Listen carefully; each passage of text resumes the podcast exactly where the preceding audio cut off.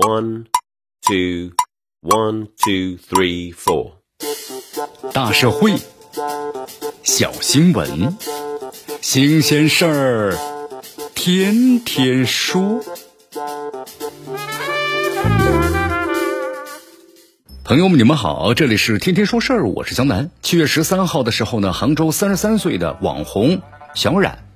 抽脂啊，感染去世上了热搜。你看现在一些细节啊浮出了水面，整件事情呢让人感到是毛骨悚然呐。这看起来整形医院只把患者当摇钱树啊，对生命缺乏最基本的尊重和敬畏。你看媒体的报道，小冉在手术过程中啊表示呢痛苦，那么医生呢只用简单的用药，小冉休克，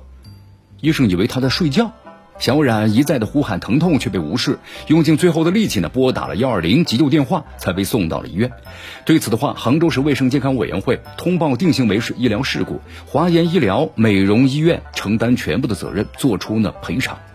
你看这医院呢虽然做出了赔偿，但是由此个案呢引发的医美的整形的乱象再次进入咱们公众的视野，引发了新一轮的担忧。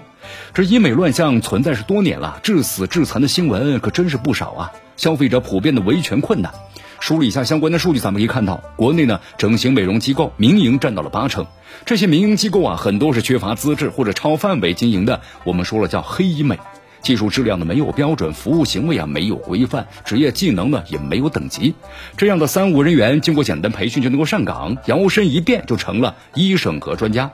其中一些人呢还跟监管部门打起了游击战，在小作坊和宾馆里啊辗转的行医。这整形医院把大部分的精力就放在了互联网的营销、微商代理上。他们利用呢私域流量对潜在的用户啊进行精准的推送。有的医院甚至打着呢招聘的幌子，提问一些有关于整容的问题，对面试者啊进行筛选，把有意愿的人留下来。低收入消费者和在校生用户群体啊激增，医美套路贷更是应运而生。如此向下牟利，何尝不是一种助纣为虐呢？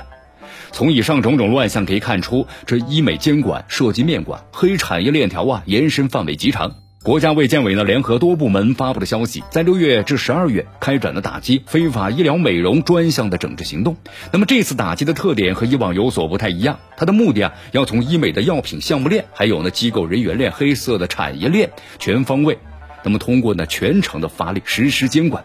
从新增加的国家邮政局办公室，还有国家的中医药管理办公室两部门，包括新举措，咱们可以看出这次监管呢确实有很大的变化。前溯过往，聚焦上游，比如说加上药品和医疗器械产品注册管理和与之相快递的检验的力度，就可以起到呢源头遏制和阻断呢非正常的流通渠道的作用。以往微商随意代理，那么机构的话呢，随意购买假针剂等等现象将得到有效的规范。